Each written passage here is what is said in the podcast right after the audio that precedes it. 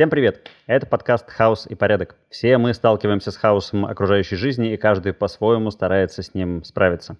Некоторые выбирают путь, проторенный предками, а некоторые путь бунтаря. Мы не говорим, что есть правильный и неправильный путь. Мы пытаемся исследовать вообще, какие есть эти пути, и обращать к своему опыту, к опыту разных исследований и к нашим гостям.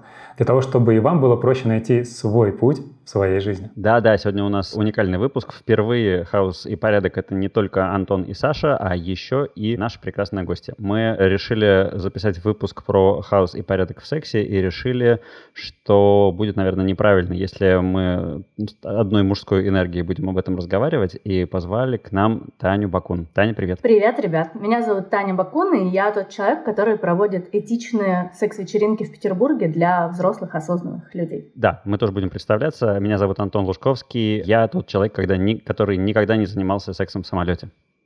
Меня зовут Александр Лазовский, и я тот человек, который в подростковом возрасте нашел книжку по даосским практикам, вычитал, что у мужчины может быть только 6 тысяч эвакуляций за всю жизнь, и начал с тех пор планировать свою сексуальную жизнь, пока не узнал, что это не совсем правда.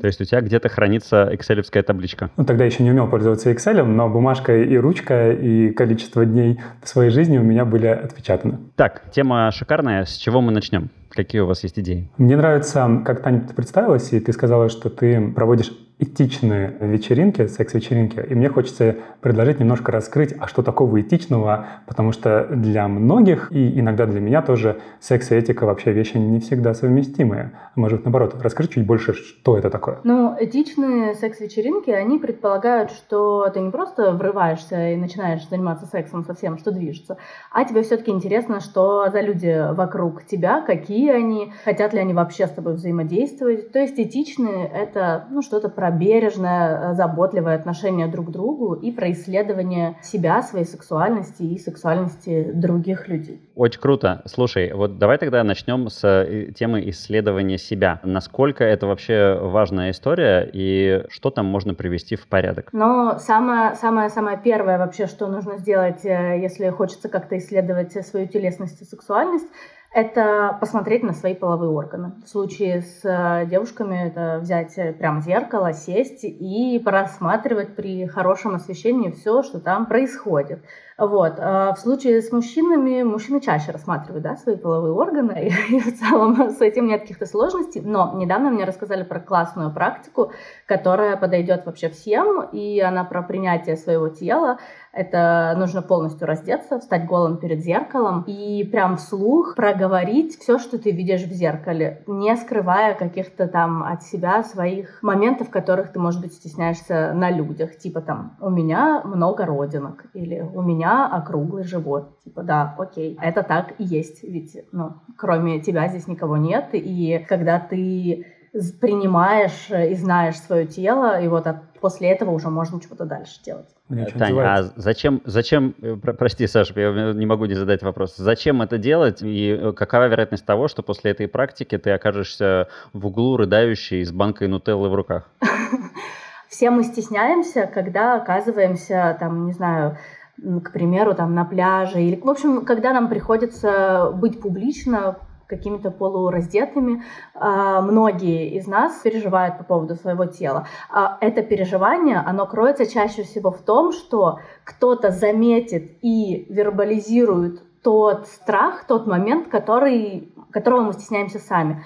А если я сейчас сама себе в зеркало скажу, что вот у меня там, не знаю, широкие бедра, то мне уже все равно будет, если это скажет кто-то другой. Я уже знаю про свои широкие бедра, это мои широкие бедра, и как бы делайте с этим что хотите.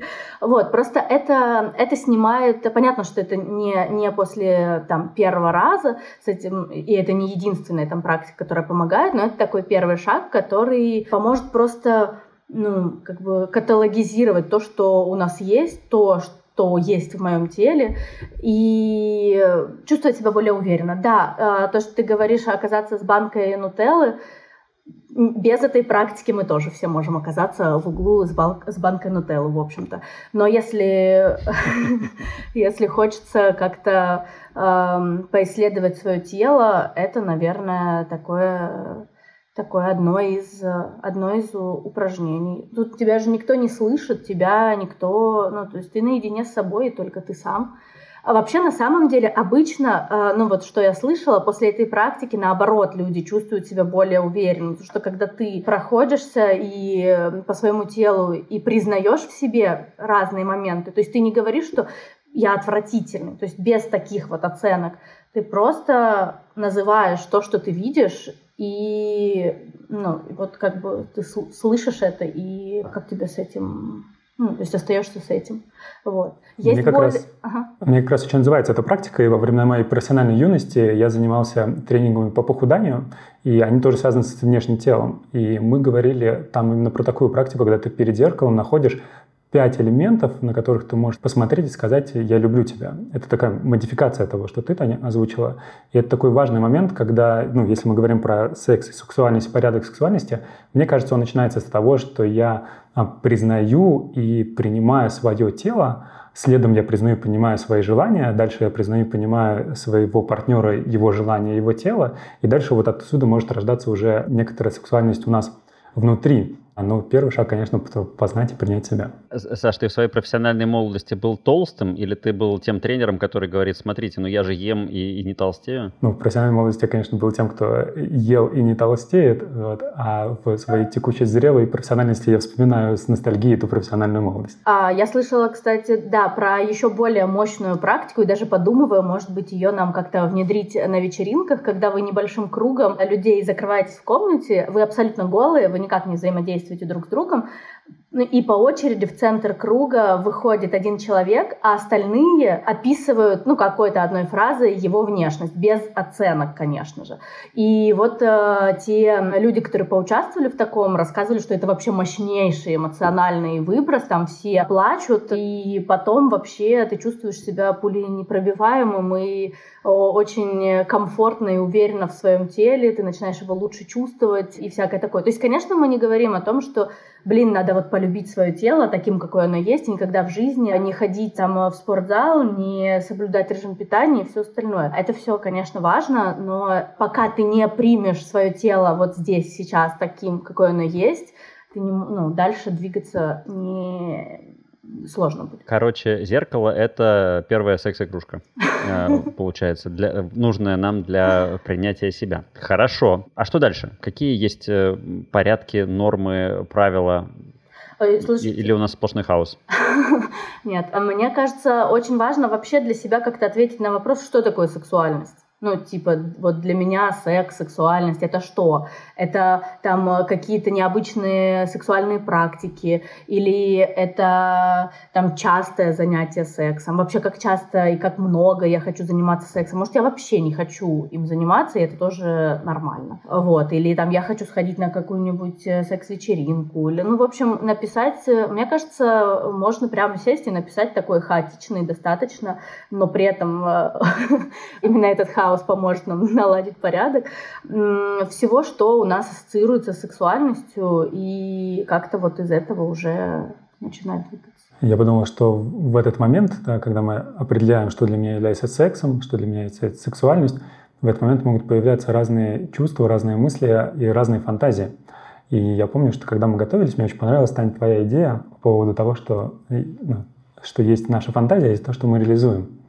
И хочется сейчас туда вернуть наш разговор, да, что если мы говорим про, некотор, про секс, про мою сексуальность, про фантазии, которые у меня возникают, есть те фантазии, которые я буду реализовывать, а есть то, что остается просто фантазиями, и это является нормой. Да, фантазия — это не совсем то, что нам хочется, ну, что прям обязательно является частью нашей сексуальности и что хочется воплотить в реальной жизни. То есть, условно, я могу фантазировать там о сексе с тремя мужчинами, но при этом в реальной жизни я не, ну, как бы странно себе это представляю и вообще в целом, может быть, не хочу этого и не стремлюсь к этому. Но мне нравится, предположим, там смотреть картинки или порно, где именно много мужчин. Это вообще ничего не говорит о том, что со мной что-то не так, и ну, то есть фантазии могут быть любыми, и мне кажется, не стоит себе запрещать вообще как-то фантазировать или стыдиться этого, ведь это только, только лишь наша фантазия. Я, я вот тут хочу подвесить вопрос. А получается, что э, нет ничего, чего стоит стыдиться, и любые мои фантазии и желания — это нормально?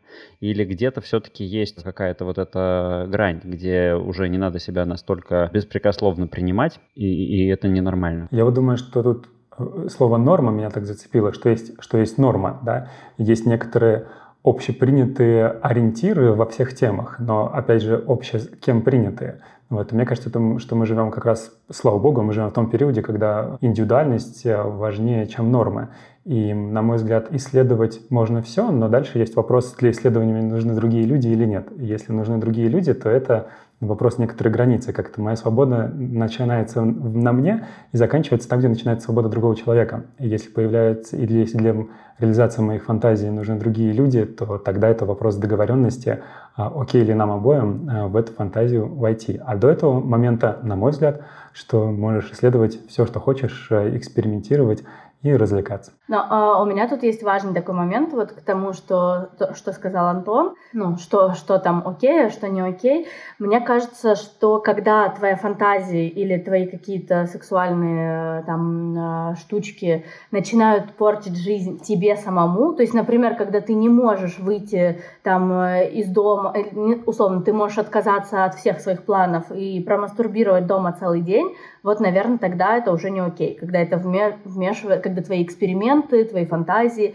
вмешиваются в твою жизнь и мешают тебе э, ее жить, когда они берут вверх. И очень круто, да, Саша сказал про границы другого человека, и то есть, когда ты что-то хочешь попробовать с кем-то другим, то очень важно, чтобы он был на это согласен, поддерживал э, и, и так далее. У меня, например, я гуляю с собакой, и в парке регулярно встречаю мужчину такого лет 50 с портфельчиком, который очень любит мастурбировать в кустах. Вот э, как бы это, наверное, не, не совсем окей. Ну, то есть в соответствии с принципом согласия он должен сначала спросить тебя, Тань, тебе ок э, и шампанье, что, что я тут это самое.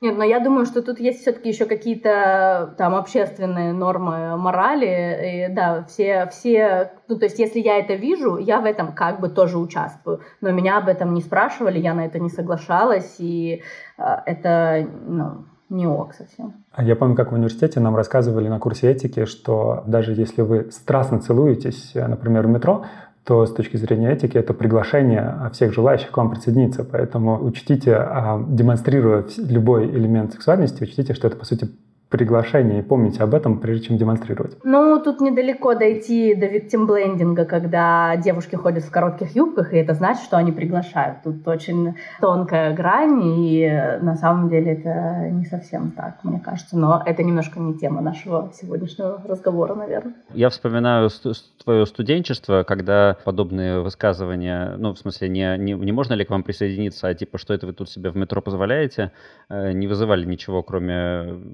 ничего не вызывали. Мы просто проходили мимо, потому что нам вообще было совершенно пофиг на мнение этих людей вокруг, поэтому я думаю, что там хватает ресурсов для того, чтобы на это не отвлекаться у тех людей, кто действительно занимается страстными поцелуями в метро.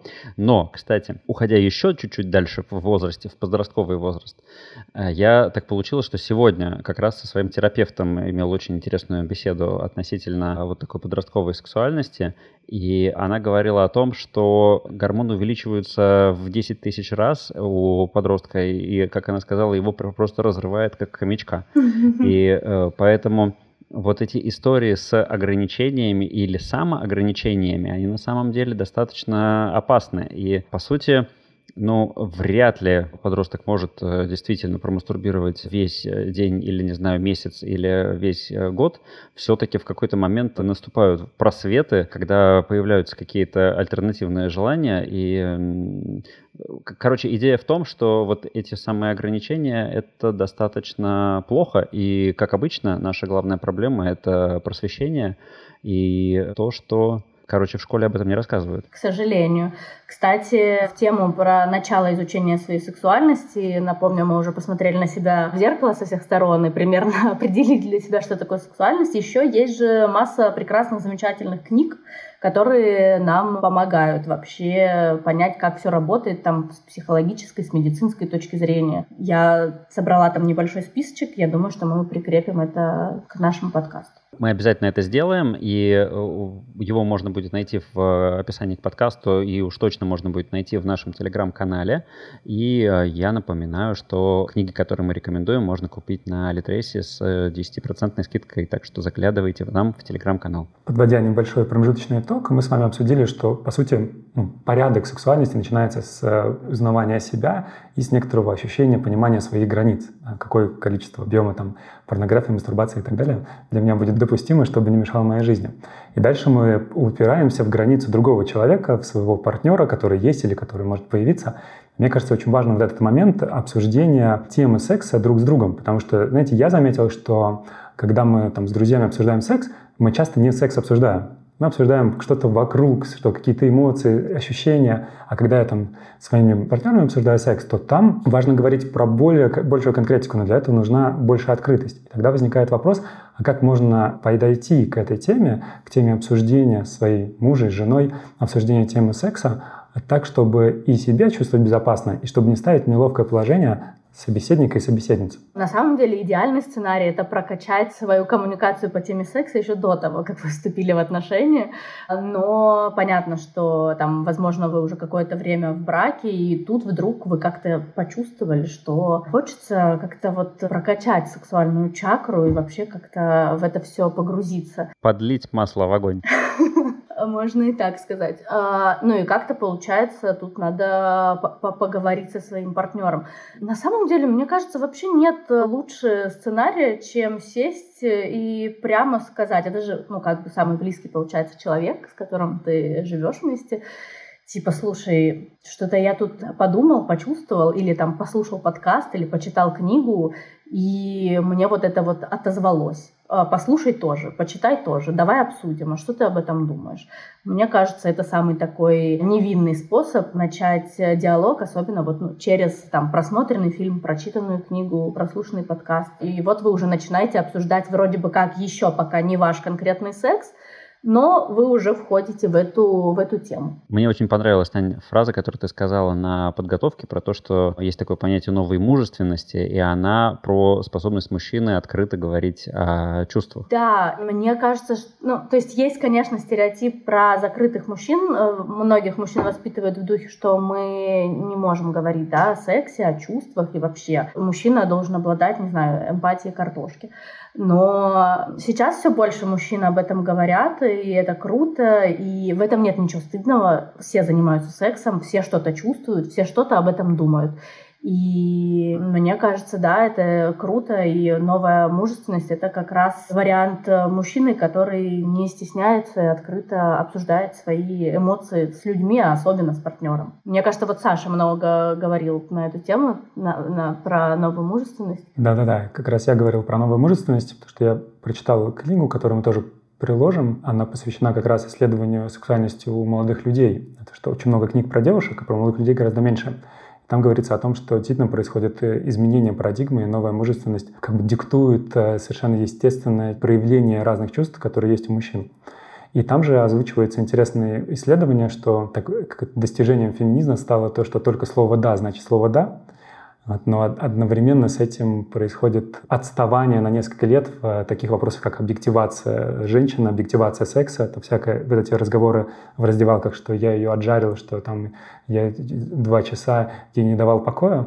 Все это, конечно, как раз не про новую мужественность, а про некоторый хвостик атовизма, идущий из прошлого века до нас. Но тренд меняется, к счастью, тренд меняется, и особенно сильно он меняется как раз парах, которые друг с другом близки. Что то, что исследование показало, что там мужчина спокойно и как спокойно, естественно, как и женщина рассказывает о своих желаниях. Просто нужно туда не бросаться сразу же, а постепенно входить в такие разговоры. Ну, например, обсуждая, какие три вещи в сексе очень нравятся и хочется, чтобы они были, и какую одну вещь хотелось бы попробовать новую или изменить для того, чтобы вот это было ощущение, что все целом окей, но есть, есть то, куда я еще хочу сходить вместе с тобой. Вот здесь хочется каких-то инструкций, и, насколько я помню, существуют прям даже заготовленные карточки с вопросами и с темами, о которых имеет смысл поговорить, если вот пара дошла до того, что они готовы поговорить, но просто не знают, с чего начать. Да, есть классные карточки, их можно купить там не только в секшопах, но и там на, на Озоне, и мы в такие карточки играем на наших вечеринках, то есть там просто э, стопка с карточками, а, а еще онлайн можно поиграть, вот это самый простой способ. Там разные вопросы,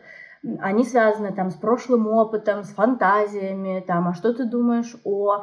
И вы просто садитесь и абсу... ну, по очереди вытягиваете карточки и обсуждаете эти вопросы. И на самом деле, даже если вы давно в отношениях, понятно, что там будут попадаться вопросы, которые, ну, как бы, очевидно, вы все знаете там. Но Сто процентов будут и новые классные истории, и это точно увлекает и как раз помогает э, начать вот эту коммуникацию на эту тему. Нельзя ли в процессе этой коммуникации наткнуться на что-то крайне неприятное, на какую-нибудь, например, травму, и опять же оказаться в углу с банкой нутеллы? А, всегда можно. Мы вообще не застрахованы от того, чтобы наткнуться где-то на травму и оказаться в углу. А ведь о некоторых травмах мы можем даже не подозревать, и если вдруг во время игры в, в эти карточки сработает какой-то триггер, это же тоже круто. Вы поняли, что что-то, ну, вот вы нашли это место, где болит, и тут, э, во-первых, очень важна реакция партнера, да, его поддержка.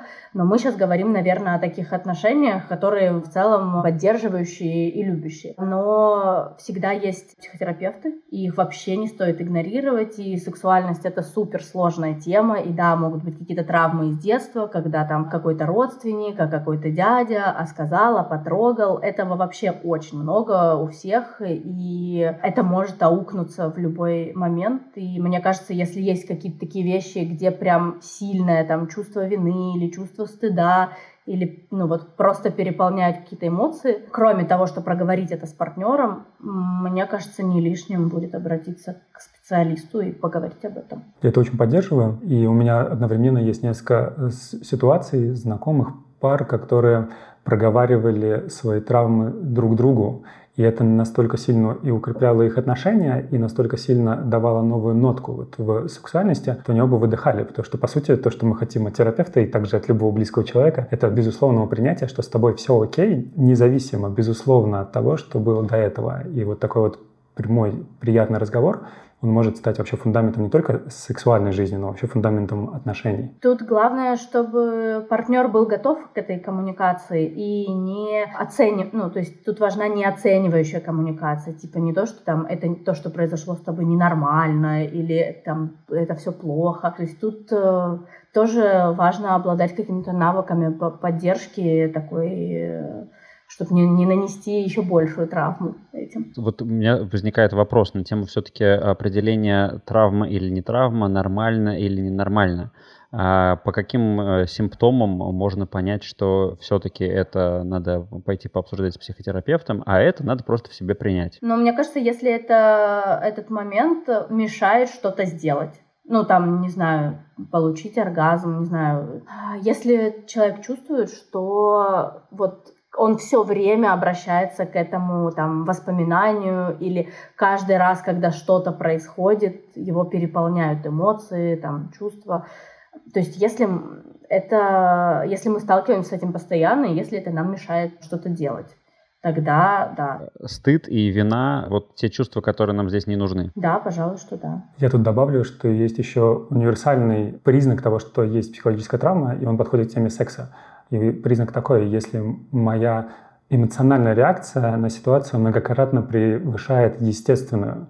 Это говорит о том, что внутри есть какая-то такая сильная заряженная эмоция, которая, или ситуация, которая стригернулась здесь и сейчас, и меня просто захлестывают чувства, я не могу собраться. Это тоже может быть одним из ориентиров, то что я могу не осознать, что стыд и вину я сейчас испытываю, но могу увидеть, что у меня там истерика, дрожь, слезы или агрессия, вот, и она многократно превышает естественную реакцию на какое-нибудь предложение, например, а что если мы пригласим третьего человека к нам в постель. И можно на это просто среагировать, ты что, с дуба упал? А можно устроить истерику с тем, чтобы выгнать из дома, выкинуть вещи. И вот эта вот истерика, она будет показывать, что, возможно, там есть тема, которую можно проработать, либо проговорить с близким человеком, либо проработать с специалистом. Так, и мы вплотную пришли с вами к теме измены. И это как раз, мне кажется, многие и ожидали услышать в выпуске подкаста про хаос и порядок в сексе. Что будем с этим делать? Вообще это интересно, что подкаст про секс у многих автоматически ассоциируется с изменами, с извращениями и всем остальным. И мне кажется, это то, что я слышал про людей, когда я говорю, что мы будем делать такой выпуск, и ты, о, это я послушаю, это, наверное, будет интересно. И мне кажется, это забавная некоторая фантазия у людей на тему секса, которые, возможно, они не хотят себе до конца присвоить. Но э, я то же самое слышу, когда я говорю, что я провожу секс-вечеринки. Там обычно люди представляют, что мы все в латексных костюмах и что у нас там оргия бесконечная. Но это совсем не так. У нас вообще мы там мило сидим, общаемся и обнимаемся, и вообще вне вечеринок устраиваем книжные обмены и, и всякое такое. И как раз моя позиция в том, что ну, секс это нормально, абсолютно все им занимаются, и вот это вот некая маргинализация, что это вот что-то такое извращенное, за гранью, вообще обычные нормальные люди, которые водят детей в детский сад и работают на работе, они вот там не занимаются поркой или не связывают друг друга и вообще не, не практикуют тройнички. Это не так, конечно же. Что-то я там запуталась, я ушла куда-то. Говорили мы про измены. Про измены, да. Что здесь важно сказать? Что в целом есть исследования, и это факт научный, что все люди полигамны, мы не можем любить одного человека всю жизнь с одинаковой силой и все такое. Мы меняемся, люди меняются, нам хочется каких-то новых экспериментов. И в целом почти любая пара рано или поздно подойдет к вопросу измен. То есть либо она случится, либо кому-то захочется это сделать.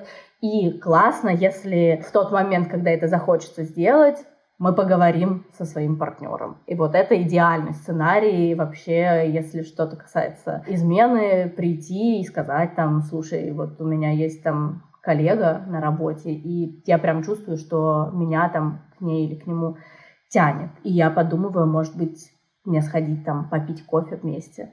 Что ты думаешь об этом? Ну вот, как-то так. Святой Отец, я, я согрешил, но не в делах, а в мыслях. А что дальше-то? Подожди, Тань. Ну вот дальше у нас там, он или она говорит, ну там, допустим, хорошо, сходи, и, но, но дальше кофе не ни, или там, или вообще я тебя так люблю, что делай, что хочешь. Ну, если второй партнер категорически против, и мы вот упираемся в такое непонимание, это как раз то место, где стоит пойти к терапевту и поговорить как бы через него, чтобы он мог направить и как-то помочь вам. Но глобально здесь какие-то правильные вопросы, наверное, это там, а почему тебе этого хочется, а чего именно ты хочешь от этого. Кому-то, может быть, реально хочется там, не знаю, ходить на свидание и флиртовать просто с другими людьми, ощущать вот эту вот какую-то свежесть и новизну, которой в 15-летних отношениях может уже не быть, и это в целом, ну, нормально. А кто-то прям, не знаю, хочет уйти в какую-то полиаморию и чувствует, что он готов там поддерживать две параллельные семьи. Это же разные тоже истории. Но здесь важна опять поддержка и коммуникация другого партнера, чтобы он не воспринял это какой-то конфликт, какую-то истерику и попытался понять своего партнера, а что происходит, а зачем, а, а чего ты хочешь, о чем ты думаешь, там, что ты чувствуешь. И если вот такой диалог есть, мне кажется, можно вырулить на какой-то вариант, который всем понравится и всем будет комфортно. У меня есть несколько историй, которые как раз подтверждают то, о чем, Таня, ты говоришь, когда кому-то в партнеров понравился, в паре понравился кто-то еще, и был разговор в паре, что вот мне понравился, я чувствую там сексуальное влечение там, к девушке или к мужчине. Вот. И дальше идея была в том, чтобы не реализовать этот импульс на стороне, а в том, чтобы импульс принести внутрь. Но чтобы его можно было как принести внутрь, как будто бы нужно было разрешение тому, чтобы он у тебя вообще был. И как будто в таком разговоре, когда второй человек слышит и, и понимает, что вообще нормально, что тебе кто-то нравится, это естественно. У меня, например, снимается напряжение, что я должен быть вот этим самым идеальным, нормальным мужчиной, когда, который влюбился и раз и на всю жизнь. Вот. А когда появляется разрешение чувствовать разные чувства, то тогда и не возникает возникает желание как бы втихаря эти чувства реализовывать, потому что я понимаю, что где, как не в этих отношениях, то тогда можно было бы это реализовать. Вот так что я там три истории вот сходу у меня в голове есть, именно когда все заканчивалось именно так, что люди проговаривали, рассказывали, и это только улучшало их сексуальную жизнь. В этом месте я хотела бы рассказать, э, на вечеринку к нам регулярно ходит э, семейная пара. На первую они пришли вообще такие там котики скромные, сидели, типа мы вообще вот мы, не, мы чувствуем, что мы что-то хотим, но мы не знаем, что мы хотим, и как бы вот мы здесь, но мы, наверное, не готовы к взаимодействию, мы просто посмотрим, посидели, посмотрели, а потом они начали ходить к нам по раздельности. То есть на одну вечеринку приходит э, она, на другую другую вечеринку приходит он. И потом я с ними общалась, и выяснилось, что это дико подогревает их отношения, когда один из партнеров идет на вечеринку, а второй ждет его дома, и у вот этого партнера, который пошел на вечеринку, у него там случается какое-то взаимодействие. Ну, у них есть какие-то договоренности на тему того, до какой степени там они друг другу что разрешают. И этот партнер приходит с вечеринки и рассказывает все другому в подробностях, и потом у них там случается какой-то невероятный э, секс, какие-то невероятные эксперименты, это очень их как-то заряжает и подпитывает именно их пару. То есть э, у них не, не появляются какие-то побочные там связи бесконечные, а вот именно в таком формате, и им от этого очень классно. В этом смысле секс-вечеринки — это такое безопасное место, где ты можешь поэкспериментировать и при этом, ну, то есть закончить все, вот все, что было там, остается там, и дальше пойти жить свою прекрасную жизнь. Хочется здесь сначала оговориться, что ты так, так говоришь. Мне кажется, что ты говоришь секс-вечеринки. Мне кажется, что не все секс-вечеринки одинаково полезны. Какие-то есть условно безопасные, а какие-то могут быть и не такими прекрасными. Да, я согласна с тобой. И здесь, прежде чем пойти на какую-то секс-вечеринку очень важно там понимать, последить за соцсетями, почитать отзывы, чтобы это максимально вообще откликалось, потому что, да, здесь может происходить разное. Так, мы чуть-чуть коснулись темы детей, но как будто не поговорили про нее полноценно. Про детей в смысле их как раз-таки просвещения и, и того, чтобы потом не приходилось всем взрослым друг с другом разгребать. Было бы здорово, если бы они с самого детства росли, все понимая правильно. А как это сделать? Ну, вот, допустим, если нас слушают родители, у которых есть дети, на школу надеяться нельзя, мы уже выяснили, что делать-то? Дети считывают абсолютно все, что происходит у самих родителей. И если сами родители между собой не могут говорить о чувствах, не могут говорить о сексе и чувствуют, ощущают эту тему как какую-то запретную и табуированную, это автоматом передастся и ребенку тоже. Поэтому тут опять надо начинать с того, чтобы разрулить как-то все между вами двоими и уже потом только как-то транслировать это ребенку. Да, даже вообще-то, если вы ничего не говорите ему про секс, он все равно уже видит, как вы там к этому относитесь, выключаете ли вы там условно постельные сцены э, во время просмотра фильмов, там обнимаетесь ли вы, как вы проявляете друг другу какую-то любовь и сексуальность или еще что-то. Поэтому здесь э, надо как-то вот э, со своих отношений, мне кажется. Ну, то есть это все-таки не, про, не то, что за завтраком обсуждать, дорогая, вчера вот в этой позе ты была особенно прекрасна? Нет, конечно, нет. Но там, например, если открыто говорить, если там показывают что-то по телевизору, типа отвечать на вопросы открыто, не стесняясь обниматься там при ребенке. Например, я из детства помню, как родители там, они были очень еще молоды, как они там заигрывали друг с другом и хихикали, и обнимались, и это было очень мило. И я ощущала, что вот, если они меня любят, ой, если они друг друга любят, то они меня любят, и вообще все супер. Да, конечно, э, раз, обсуждать друг с другом темы там про какие-то новые позы, это, наверное, не совсем ок. А если ребенок спрашивает, что происходит по телевизору там или в фильме, сказать как есть. Или там про какие-то физиологические изменения. Вот э, дети могут часто спрашивать там а вот недавно меня спрашивали мои двоюродные сестренки, что такое сперма. Они это услышали где-то в школе, что-то как-то. И я такая, ну ладно, сейчас я как бы расскажу все как есть. И ничего, нормально, они все восприняли с большим интересом. И они-то еще пока этого не стесняются, они еще не понимают, что ну, что это какая-то странная тема, на которую никто не говорит, что это Волан-де-Морт какой-то. А с кем-то я недавно разговаривал, совершенно не могу вспомнить, кто это был, но речь шла про жизнь в другой стране, где как раз очень строго на государственном уровне. То есть это не то, что родители детям не показывают, а государство никому не показывает. И там из фильмов вырезаются постельные сцены, и, соответственно, мой собеседник рассказывал, что э, получается, что ты смотришь кино, а потом вдруг, оп, у тебя следующая сцена, и ты не понимаешь, как вообще они к этому пришли, и немножечко теряется смысл.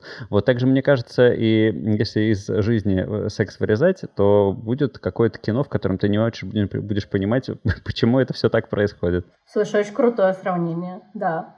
Я был на тренинге как раз как общаться с детьми по поводу секса, и там было интересное упражнение, только его нужно делать в паре. Мне нравится идея показывать определенные отношения к друг другу, между собой разбираться, ну и транслировать от обоих а, одно послание. И вот в паре задание было «Расскажите, как вы ответите ребенку на вопрос, откуда берутся дети, если ему 3 года, 7 лет, 12 лет и 18 лет». И э, посмотреть вообще, потренировать свой язык, чтобы посмотреть, а как ты можешь рассказать, потом, что такое сперма, да, что такое менструация, на одни и те же вопросы детям в разном возрасте.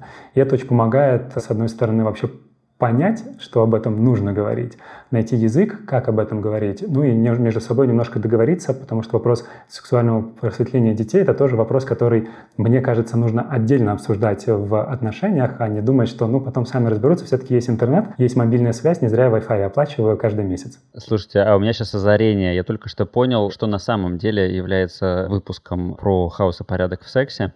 Помните, была такая прекрасная женщина, которая в красном платье стояла перед доской и рассказывала, что мужчины, которые зарабатывают меньше 50 тысяч, у них секса вообще в жизни быть не должно. И потом дальше у нее шла градация. То есть такая вот, ну, ну с этими еще хоть как-то что-то можно попробовать, а вот с этими уже нормально.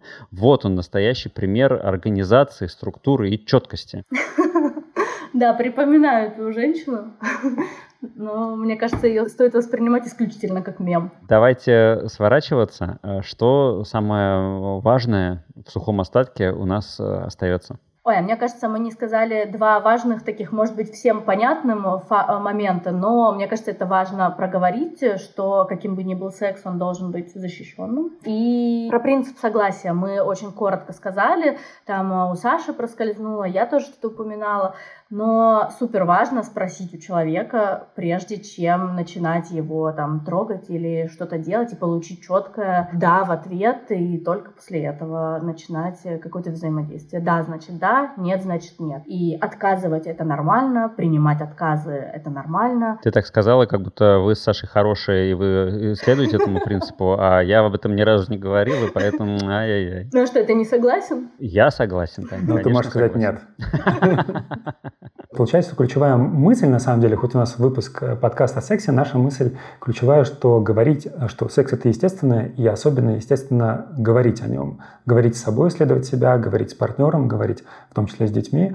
Да, и самое, я поддерживаю слова, которые сказали Антон и Таня, что важно сказать и, ощутив свои границы, понять, когда ты хочешь сказать «нет», потому что ты хочешь сказать «нет», а не соглашаешься, потому что думаешь, что кому-то должно быть приятно, кроме тебя.